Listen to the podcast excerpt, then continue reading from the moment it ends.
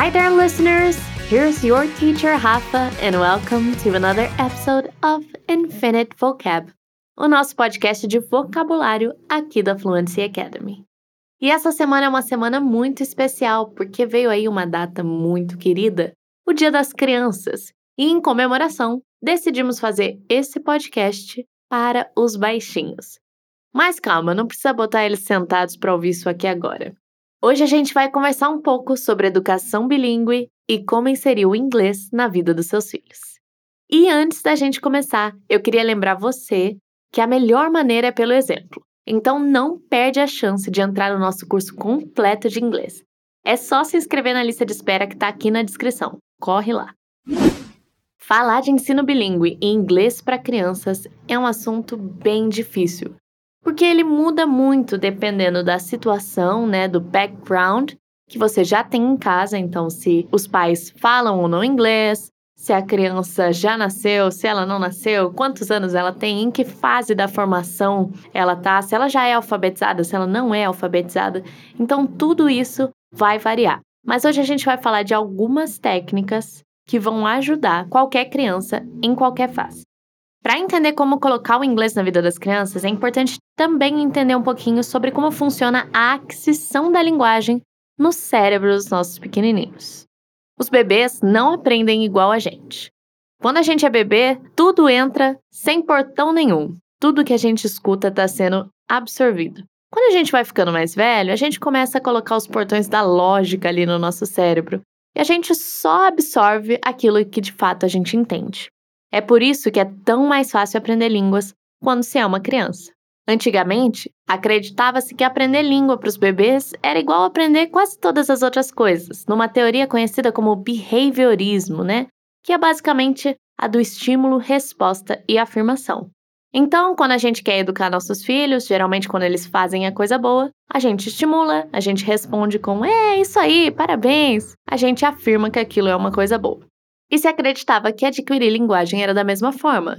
Então você dá o estímulo, você fica lá mamãe, mamãe, mamá, até que ele responde mamá e você fica, e parabéns, você afirma que aquilo é uma coisa boa. embora isso também faça parte do processo, depois dos anos 60, vem um linguista bem famoso chamado Noam Chomsky, e ele veio com uma teoria que foi confirmada, dizendo que a gente nasce com a predisposição de adquirir linguagem, ela é diferente dos outros processos a gente já tem esse dom, essa qualidade dentro de nós. Então, tudo que a gente precisa é de exposição a essa língua na fase da infância.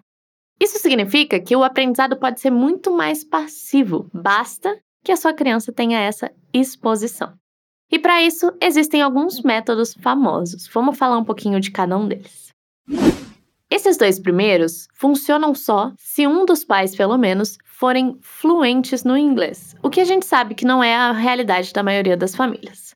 Mas vamos supor que você fez o nosso curso completo aqui na Fluency Academy, tá com o inglês tinindo. Algumas opções são: a primeira chama Minority Language at Home. O que, que é importante entender? Na linguística, a gente divide as línguas pela maneira com que a gente se comunica através delas. Então, geralmente, a nossa língua materna é o que a gente chama de affective language. Repete comigo.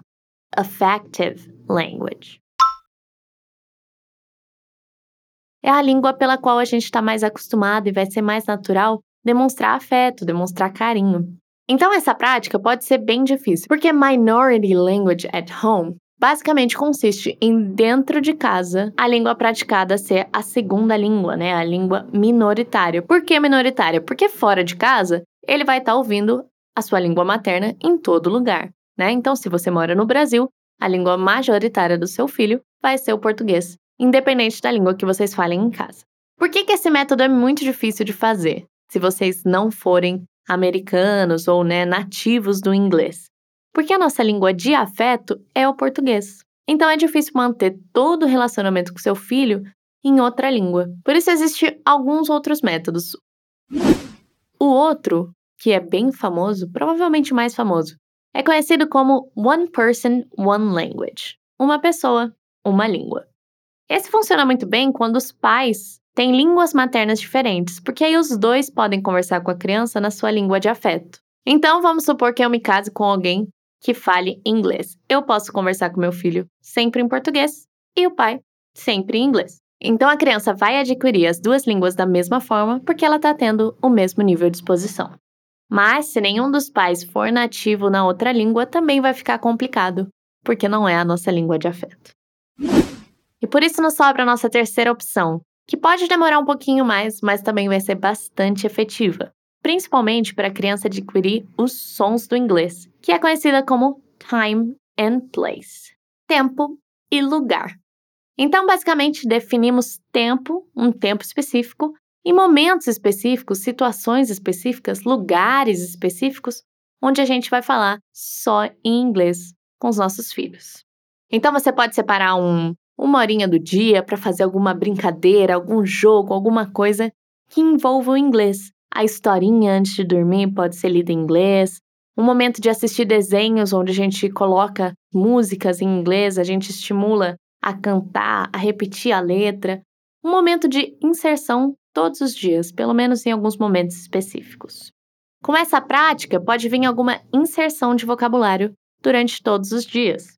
A gente pode começar do básico, as mesmas coisas que a gente já estimula no português: cores, formas, objetos de casa, membros da família, alguns temas específicos que a gente trate sempre em inglês.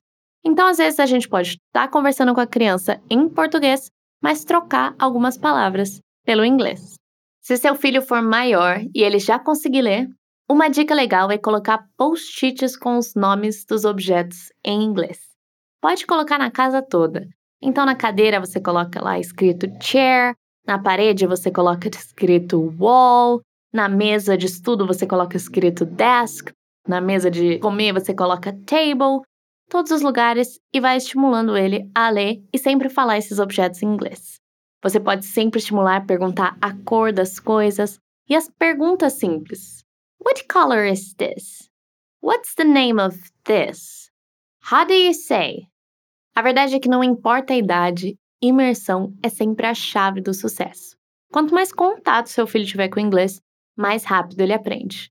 E ele já está saindo na frente, porque o cérebro da criança está pronto, está querendo adquirir cada vez mais linguagem. Então lembre-se, você pode separar momentos, fazer brincadeiras específicas, tratar de alguns assuntos, grupos de palavras, sempre introduzindo para eles cores, objetos, membros da família, coloca desenhos em inglês, músicas em inglês, qualquer coisa que aproxime essa língua do seu filho. E não esquece de estimular a comunicação com ele. Well, that was it for today. I hope I helped you and I look forward to see you again. Bye!